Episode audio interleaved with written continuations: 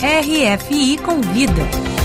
Adriana Brandão. Bernardo Carvalho é um dos escritores brasileiros contemporâneos mais traduzidos aqui na França, desde o premiado Nove Noites, de 2002.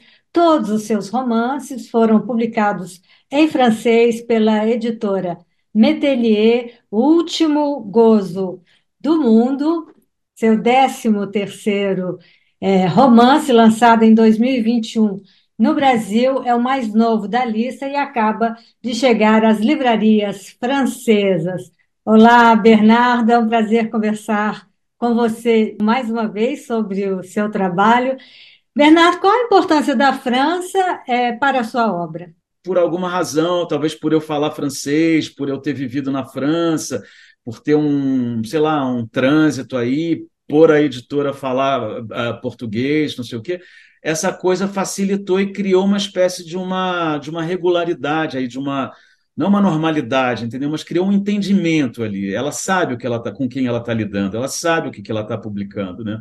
E... Uma continuidade que é bom, né? Para a obra de. Para mim, é, mim é sensacional, é uma coisa que eu, eu não tenho em nenhum outro lugar. Já que você fala francês, o que, que você achou da tradução do título? La dernière joie du monde, que perde um pouco esse duplo sentido que tem no Sim. português, o último gozo do mundo. Por mais que você fale uma língua, que você domine uma língua, tem algumas sutilezas e algumas alguns detalhes que você não consegue perceber, né? Porque o último gozo do mundo não causa nenhum espanto em português. Ele tem, tem um, um sentido erótico, enfim, um sentido uhum. sexual, é, mas tem um outro sentido que é psicanalítico. Ela não quis, eu não sei qual é a razão dela. É verdade que esse livro foi pensado inicialmente como roteiro para cinema? Logo depois do de Simpatia pelo Demônio, me convidaram para dar aula na Alemanha, numa universidade em Berlim. Quando eu voltei da Alemanha e coincidiu com o início da pandemia, nesse momento, um produtor de cinema com quem eu já tinha trabalhado com o filho da mãe ele me ligou e disse: Bom, vai começar agora a quarentena, é, a gente está em tempo de pandemia, não sei o que, você não vai fazer nada, vai ficar em casa. Então, eu queria te propor um projeto, eu te pago mensalmente e você escreve um livro sobre o que o Brasil, ou sei lá, o mundo, depois da pandemia, né? E aí deu nesse livro aí. Não foi escrito para ser roteiro de cinema, na verdade é um argumento que eu daria para ele, para ele em seguida, ou não, desenvolver um roteiro de cinema. No caso, por causa da pandemia e da situação, a situação meio esdrúxula, eu falei, bom, eu vou me dar a liberdade absoluta e eu vou escrever um livro que não tem é, compromisso com nada nem com ninguém. E vou escrever o livro que eu quero nessa situação, que é um pouco uma situação de pesadelo acordado. Né? E aí eu escrevi um livro que é um livro esquisito, entendeu? Eu me lembro quando a Marie comprou, e ela leu, ela falou assim: tô desconcertada. O que eu queria nesse aí, e tem a ver com o garoto que não fala ainda, é uma narrativa na desarticulação, entendeu? Então, uma... isso era interessante para mim. O que, que seria uma narrativa antes da fabulação, entendeu? Antes da, da fala. O próprio título que diz uma fábula. Por que chamar de uma fábula? Não corresponde a uma fábula no sentido estrito, da fábula com um final moral, não sei o quê. É como se fosse o nascimento da fabulação. É um, é um garoto e uma mãe e um, um, garoto ouvindo uma história, mas ainda inconsciente, sem condição de elaborar aquilo, mas a mãe como se ela desse a história para ele por osmose. No final você entende quem é o narrador e o narrador é ele, quer dar um, para ele uma memória. O livro é o tempo inteiro falando da falta de memória, né, do desaparecimento da memória, de um jeito meio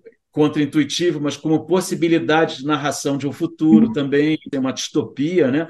E o livro ele trata também mesmo dessa impossibilidade de imaginar. Não é nem futuro nem passado, é um presente nebuloso. Se eu não me engano, nesse livro o nome Brasil ele nunca é citado, mas o livro espelha realmente principalmente para nós brasileiros, esse momento vivido é, pelo país, o um momento de polarização, de ascensão das ideias neoconservadoras, de extrema-direita, de negação da realidade, esse embate que você falou entre passado e futuro.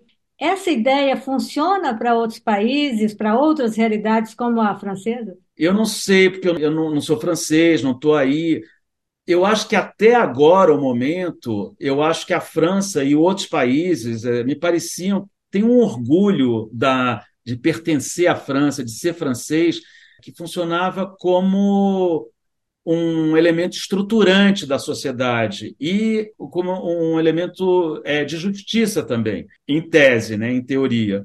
O que eu acho que aconteceu é que o negócio foi desandando, né? Ou a realidade foi uma coisa que a gente não via, acabou sendo vista, e essa ideia de pertencer ao lugar, como no nazismo, por exemplo, se inverteu contra o próprio país, né? Contra esse próprio pertencimento, como se essa coisa da Marine Le Pen, da extrema-direita na França, ela é muito similar ao que aconteceu aqui. Eu não sei o que vai acontecer na França, mas é, eu espero que não aconteça a mesma coisa. A única diferença que eu acho é que um país são, né, entre aspas, em princípio, ele trabalha a seu favor. Né? O que é interessante para mim no Brasil é que isso é esse negócio é estrutural, entendeu? Eu não sei se na, na França não me parece que isso seja estrutural, mas me parece que chega uma hora em que o equilíbrio é, das diferenças e das contradições ele entra num modo de loucura, né? E, e é nesse momento que incide aí a extrema direita.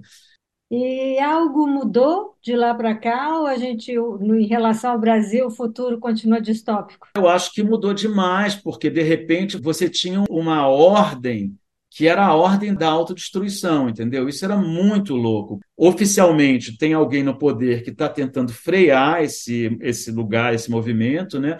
Porém, essa, esse governo, dentro do próprio governo, ele está lidando com forças que são forças que, inerciais que permanecem dessa coisa aí, como as forças armadas trabalhando contra o país. Então, aqui é muito frágil, mas eu não sei, eu acho que é uma coisa mundial que está acontecendo, muito estranha, que tem a ver com a, as contradições do capitalismo, da, da, do modo de vida que a gente, que a gente tem. Né? Muito obrigada, Bernardo Carvalho. Obrigado, eu.